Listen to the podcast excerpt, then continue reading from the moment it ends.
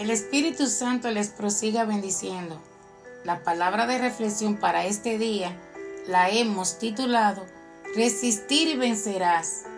Y la leemos en Primera de Corintios 10, 13, que dice, Ustedes no han sufrido ninguna tentación que no sea común al género humano, pero Dios es fiel y no permitirá que ustedes sean tentados más allá de lo que puedan aguantar. Más bien, cuando llegue la tentación, Él les dará también una salida a fin de que puedan resistir. Una tentación es una idea o deseo de obrar mal. Nadie puede evitar que le vengan tentaciones. Lo que no hay que hacer es ceder ante ellas. Es inevitable que el diablo te diga cosas y te tiente con sus malos pensamientos. Lo que sí tú puedes evitar es rendirte a él. Muchas personas se sienten mal cuando han sido tentados por pensamientos pecaminosos. No es pecado cuando el diablo te tienta a hacer algo. Únicamente es pecado cuando tú cedes a la tentación y lo haces. La manera para resistir las tentaciones y los pensamientos negativos, pecaminosos y librarse de ellos es leer la Biblia, orar, concentrarse en el Señor y pensar pensamientos buenos y alentadores que infundan fe. En Filipenses 4:8 leemos, todo lo que es verdadero, honesto, justo, puro, amable y de un buen nombre, piensa en eso. También en Isaías 26:3 dice, Tú guardarás en completa paz aquel cuyo pensamiento en ti persevera, porque en ti ha confiado. Si todos tus pensamientos giran en torno a Jesús, no tendrás tiempo para distraerte con las mentiras del enemigo, ni las tentaciones y los malos deseos pecaminosos del mundo. Dirige tus pensamientos y disciplina tu mente a meditar en las cosas que son moral y espiritualmente excelente. Pues, ¿en qué debemos pensar en este mundo corrompido, en este caos en que vivimos? En Filipenses 4.8 nos da todas las referencias para nosotros poder resistir las tentaciones y salir victoriosos.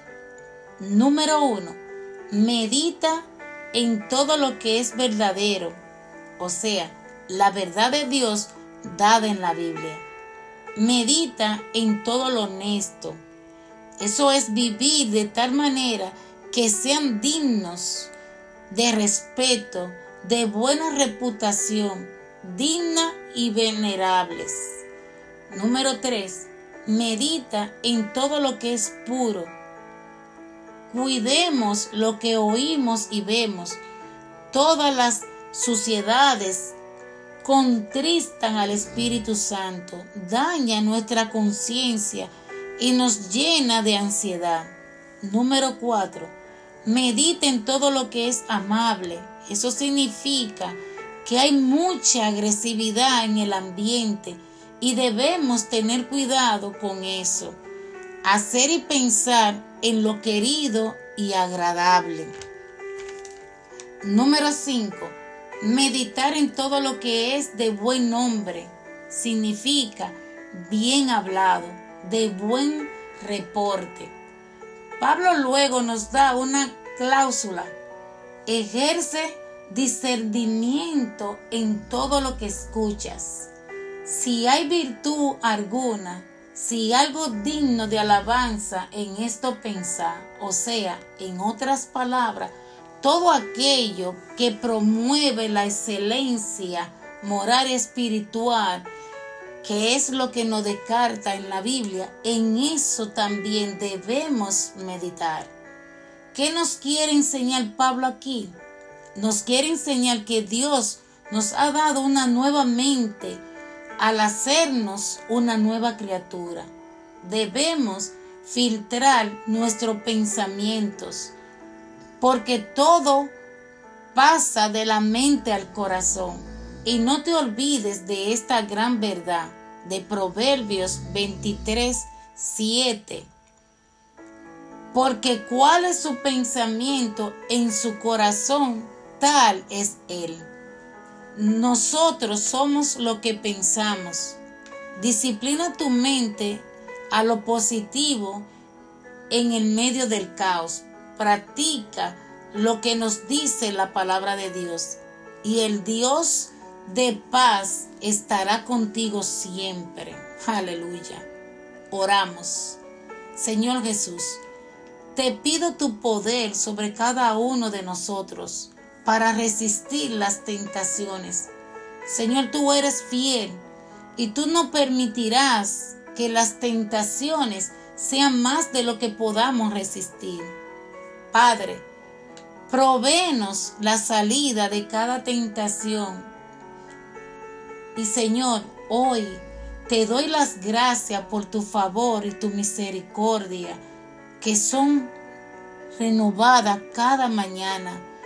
Gracias Jesús, gracias Espíritu Santo, gracias Padre Eterno por ayudarnos a vencer. Amén. Bien, mis amados, se despide quien les habla, Clara Rodríguez.